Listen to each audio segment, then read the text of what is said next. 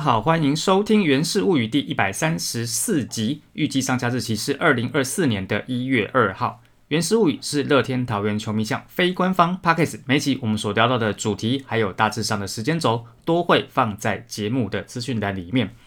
好，那首先呢，各位在听到这一题的时候，就表示各位已经到了二零二四年哦，呃，一年很快就过去了哦，呃，在这边。还是要祝大家新年快乐啦！哦，虽然说有点晚，那其实本来上礼拜，也就是二零二三年的最后一周，我应该也会会会上一集。不过就上礼拜一那个时候，身体有点不太舒服，那喉咙也有点不太舒服。那我就想说，反正我都二零二三年都做了，应该有五十一集了吧，所以休一下应该没有什么关系吧？哈，所以就休了一下哈，但是。呃，二零二四年第一周我们还是要做一下，虽然说好像也没有什么太多的新闻，其实也不是没有啊，但是毕竟是休赛季哈，所以呃，在休赛期我们就还是把呃这个球队有关的新闻，还有一些我的看法再跟大家分享哈。那总之就是感谢大家这几年，包括去年的有在收听我们家《原始物语》，那今年哈新的一年二零二四年也希望大家可以继续支持哈。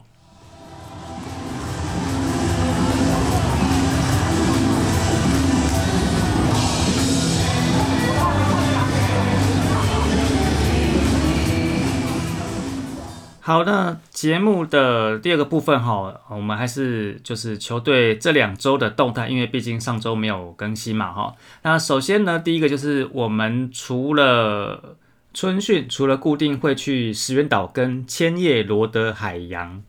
进行交流赛之外呢，那在上周哈，就是去年的最后面哈，那也另外宣布还有在跟另外两队。也就是跟福冈软银鹰以及欧力士蒙牛会去九州打交流赛。那石原岛的亚洲门户交流赛呢，会跟之前一样啊，就是以二军年轻球员为主哈。那这个石原岛的比赛是在明年，呃，不是明年，已经是今年了哈，二零二四年哈，今年的二月十七、十八号这两天在石原岛。然后呢，在二月二十四、二十五号这两天呢，在宫崎哈，在九州的宫崎县，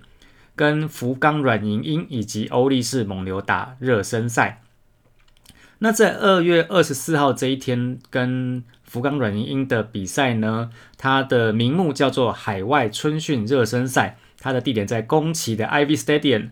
然后隔天呢，二月二十五号。跟欧力士蒙牛的热身赛呢，它的名目叫做强化交流赛，地点在宫崎 Soken Stadium，这两个是不一样的球场。那这两个球场大概距离十五公里左右，然后大家都很习惯，就是我们出去海外打热身赛，那 Rakuten Girls 也会随行。哦，那石原岛有随行，在二月二十四号这一天对福冈软银鹰的海外春训热身赛。Rockland Girls 也会随行，但是隔天呢，哦，就是二月二十号这天面对欧力士蒙牛的比赛呢，因为场地的关系，就不会有官方的应援团，还有 Rockland Girls 的带动。那如果说你各位对这个海外春训有的这个热身赛有兴趣的话，那也请大家多注意，因为球团这边应该是都有跟旅行社去做配合，去呃有贩售套装的行程啦。然后另外还有一个就是大家。应该票都已经买一轮哈，你想去的大概票都买了哈，但是因为我节目没有讲，所以我还是补一下哈。就是在这个三月三号这一天呢，会有 Toyota 二零二四独卖巨人均九十周年纪念台湾适合，那对上我们家乐天桃园，那这个比赛的球场是在台北大巨蛋哈，就台北洞。然后呢，主队应该是东京独卖巨人队，那。很贵，但是很好的位置，应该都卖的差不多了哈。所以大家如果想去的话，就是再去售票网站看看有没有自己喜欢的位置哦。然后再来就是关于陈俊秀 FA 到中线兄弟，那我们家桃园队呢选择有部分转队费跟指定选手的这个补偿方案，那最终在十二月二十号这一天确定，我们就选的陈柏豪哈。陈柏豪其实大家应该都很熟悉，不过我还是很快把他的这个成绩，呃，跟一些简单的资料跟大家报告一下哈。那陈柏豪呢是投手哈，右投右打，一百七十八公分，七十八公斤，一九九九年一月二十八号出生。他是中信兄弟二零一七年第三轮指名，然后在二零一七年的十月七号是一军的初登板。那他在中职这几年的成绩呢，总共有一百二十七场的初赛。这一百二十七场里面，七场先发，其他一百二十场都是后援哦。然后他的先发其实，呃，二零二零年先发一场，二零二二年就是前年呢，有六场的先发，八胜十三败，三次救援成功，呃，三个救援失败，十八个中继成功，在一百六十九点一局的投球局数被敲出一百八十五支安打。那这一百八十五支安打里面，包括十发的全垒打。投出了一百一十九次的三振，九十四次的四坏，他的防御率呢是四点二，他的 WIP 是一点六五。那他其实，在去年，也就是二零二三年呢，总共只有四场的一军出赛都是后援，局数呢总共投了五局，然后防御率是三点六，WIP 是二。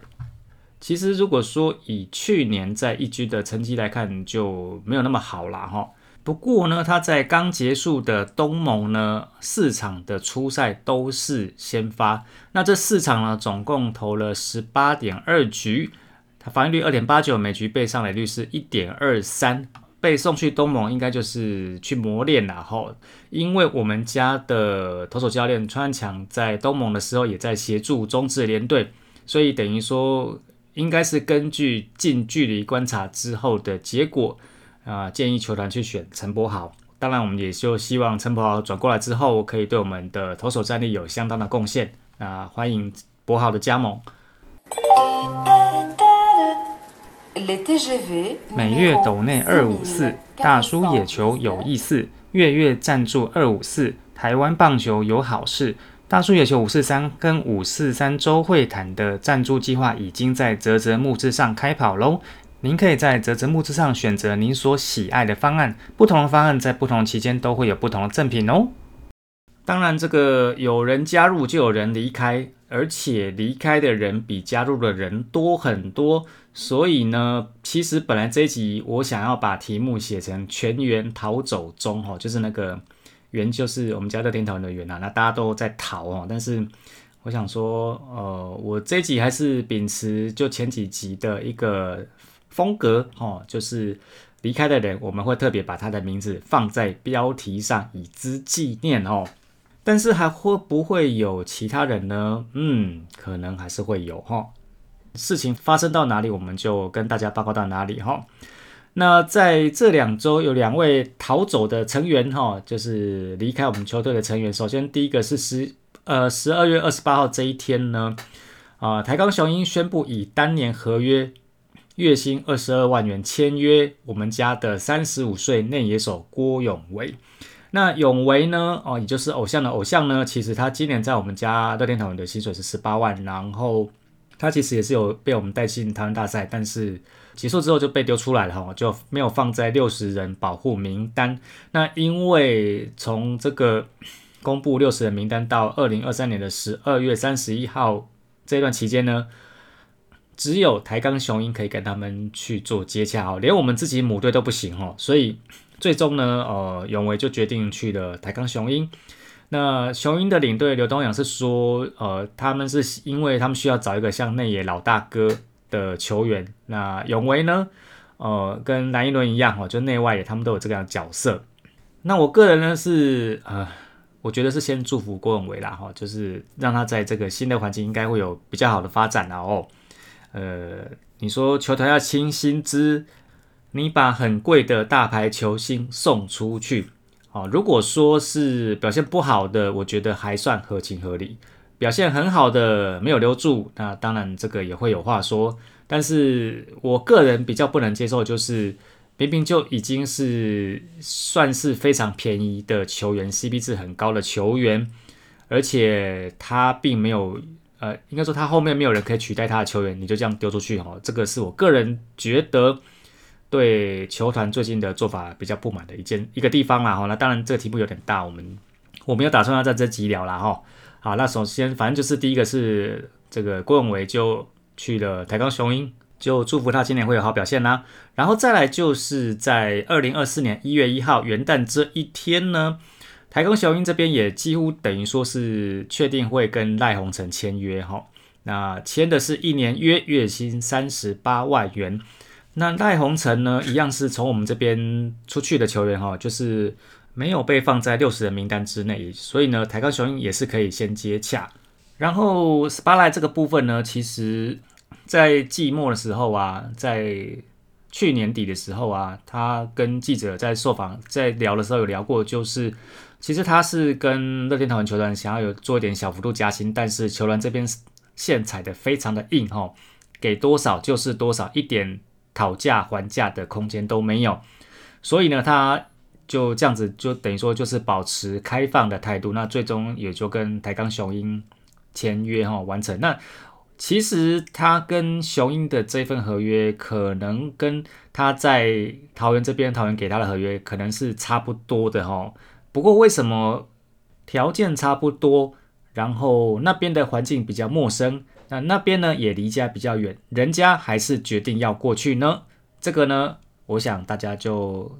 自己解读啦。那这两位从我们这边离开的球员，我还是简单跟大家补一下他在我们这边的成绩哈。首先第一个郭永维，呃，他的登录在中职官网的位置是游击手，那事实上他是内野工具人哦，就是都可以守二垒、三垒游击都可以守。右投右打，一百七十五公分，七十五公斤，一九八八年四月十三号出生。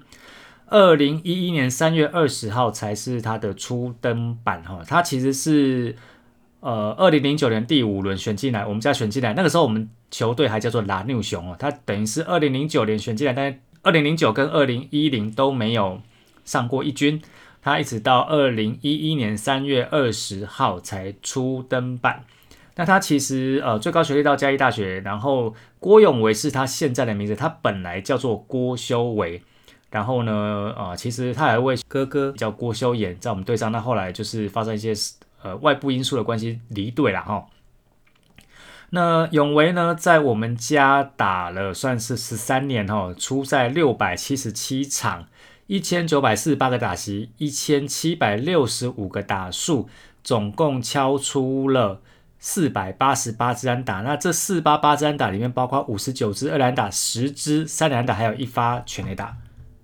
在打击三围的部分呢，上垒率三乘一八，长打率三乘二三，打击率是两乘七六。那在去年，也就是二零二三年的成绩呢，他总共出赛了四十九场，在一百二十八个打击、一百二十一个打数里面，击出了三十六支安打。这三十六支安打里面，包括四支二垒打，还有一支三垒安打。那去年他在我们队上的打击三围呢，上垒率是三乘二五，长打率三乘四七，打击率是二乘九八。那至于赖鸿成十八赖呢？哦，他位置是投手哦，左投手，左投左打，一百八十公分，七十七公斤，一九八八年四月二十六号跟这个永维同一年出生哈。那他的初登板是二零一二年的三月二十号。那他其实是悍将体系出身的球员，在二零一零年第二轮的时候被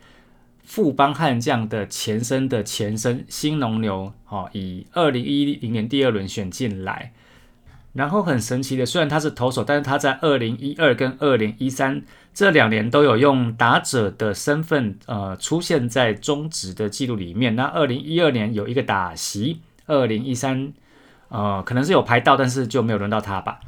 然后他在这个悍将系统，就从二零一二年呃新农牛时期上了一军哈，然后二零一三、一四、一五、一六这四年，因为新农牛变成了义大犀牛，所以他有出赛记录。然后到了二零一七年，这支球队又改叫富邦悍将，然后所以他就一直呃二一七到二零年也有四年。的出赛记录，然后在二零二零年球季结束之后行使自由球员。那其实之前呢，在呃应该说前几年哈，在中职行使 FA，一般来说通常大家都觉得是有一些技术性操作。不过那一次呢，啊当呃 spylight 行使 FA 的时候，我们当时的领队刘介廷就说，他不会把 FA 当做是一种另类保护球员的手段哦。你敢行使 FA，那我就敢照着游戏规则去走。啊，所以最后呢，经过算是竞价吧，那在二零二一年的时候，啊赖鸿成就转到了我们家乐天桃园。那那个时候呃的交换的补偿球员是杨瑞成。那其实杨瑞成也是我们在二零一九年第七轮选进来，只是这个第七轮选手，但是他没有发生奇迹哈。那他在二零二三年球季结束之后，也被富邦悍将给移出六十人名单之外了哦。那回到赖鸿成哦，赖鸿成在我们这边成绩哦，这三年总共出赛了一百三十四场，全部都是后援。那这一百三十四场里面，总共投了一百一十二点二局。被敲出了一百零三支安打，其中包括七发的全垒打，然后他的这个防御率是通算啊，三年是三点二一，WIP 是一点二八，然后在去年，也就是二零二三年的部分呢，三十九场的初赛全部都是后援，那他这三十九场初赛总共丢了三十点一局。被敲出了二十二支的安打，没有被打任何全垒打，投出了十五次的三振，九次的四坏，然后一个死球。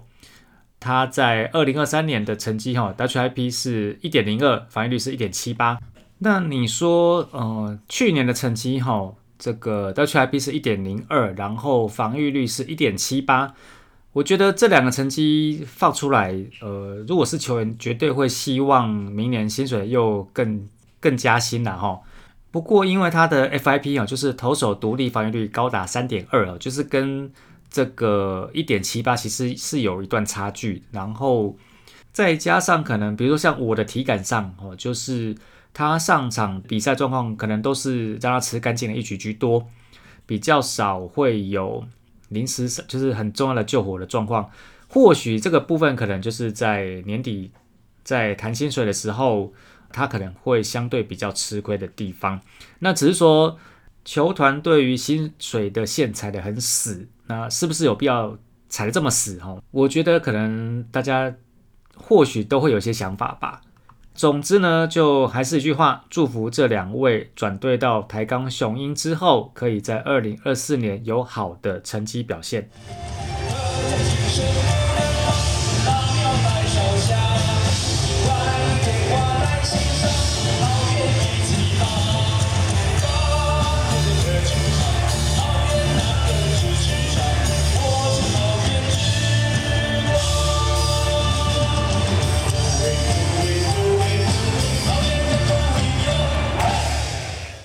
其实从去年我们打完台湾大赛之后，好像这个休赛季到目前为止呢，我们球队的新闻就非常非常的多吼。那不管说是量或是值呢，我们的这个球队新闻给出来的震撼度吼，都是非常的让大家有感呐吼。记者王艺轩呢，就奶哥呢，他其实在去年年底也写了一篇文章啊，特别就是提一下团队最近的一些内部的冲击啊哈。那本节目这边呢，是一直都没有花很多时间聊哈，主要是两个面向，主要是第一个，其实我觉得这个题目蛮大的哦，那蛮多角度的哈。那我当然也会有我的想法跟解读，不过我呃，如果在谈谈这个题目的时候，我不会只给大家一个面向，我可能会给大家。至少两个以上的面相了哈，那当然听完之后，大家应该也会有自己的想法哈。不过这个题目第一个是蛮大的哈，然后面向在聊的，如果真的要聊，要做多做准备。那第二个部分是因为这两集刚好就是岁末年终哈，就是呃二零二三转二零二四，我实在是不是很想要大家在上个礼拜快要放假，或者是说在这个礼拜刚放完假的时候去谈这件事情啊。我觉得刚换了一个新的一年，应该要。正面一点去看未来哈，所以这个题目有机会我再跟大家聊哈。那反正呢，休赛季就是轻松，然后刚好又是二零二四年新的开始哈。那在这边还是一样，再次要祝大家二零二四年新年快乐，然后整年都是顺顺利利、快快乐乐、平平安安的度过这一年。以上呢就是本集的原氏物语，感谢大家收听，咱后期空中再相会，See you again，拜拜。